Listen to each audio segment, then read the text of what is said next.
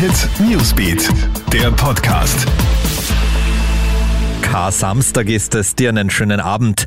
Hier ist Gilbert Stadelbauer vom Krone Hit Newsbeat und ich habe ein Update für dich.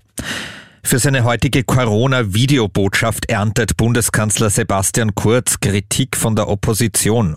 Der Kanzler hat darin versprochen, dass jeder in Österreich, der das möchte, innerhalb der nächsten 100 Tage seine erste Impfdosis erhalten wird.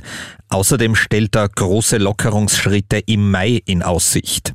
Die FPÖ und die Neos verweisen auf frühere Ankündigungen des Kanzlers, die nicht eingehalten werden konnten. Wie soll man dieser Regierung noch vertrauen, fragt etwa Neos Gesundheitssprecher Gerald Loacker. Zu gefährlich oder nicht, die Diskussion um den Corona-Impfstoff von AstraZeneca nimmt kein Ende. In den Niederlanden gibt's jetzt einen Impfstopp für AstraZeneca. Zuerst wollte man über 60-Jährige noch weiter impfen, tut das aber jetzt doch nicht. Bei fünf Frauen zwischen 25 und 65 ist es nach AstraZeneca-Impfungen zu Blutgerinnseln gekommen. Gemeldet wird auch ein Fall aus Australien. Da ist bei einem 44-jährigen Mann wohl in Zusammenhang mit einer AstraZeneca-Impfung ein Blutgerinnsel aufgetreten. Australien untersucht den Fall, impft aber weiter. Damit wieder nach Österreich. In einer Wohnung nahe der Hütteldorfer Straße in Wien ist ein 19-jähriger tot aufgefunden worden. Ein 24-jähriger wendet sich an einen Streetworker. Er sagt, er habe dem Mann einen Schlafplatz angeboten. Nun sei er tot. Als die Polizei nachschaut, wird tatsächlich eine Leiche gefunden. Die Todesursache ist noch unklar und wird jetzt ermittelt.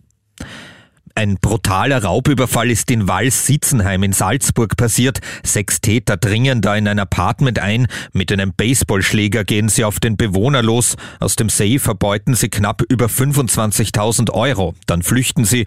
Der Mann erleidet eine blutende Kopfwunde und wird im Krankenhaus behandelt. Ermittlungen laufen. Eine erste Spur führt ins Rotlichtmilieu.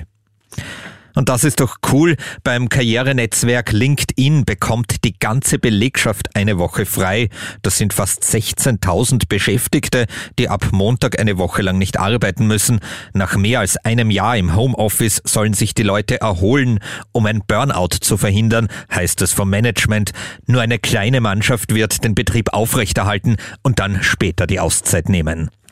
Das war der aktuelle Newsbeat Podcast. Bis zum nächsten Mal. Tschüss.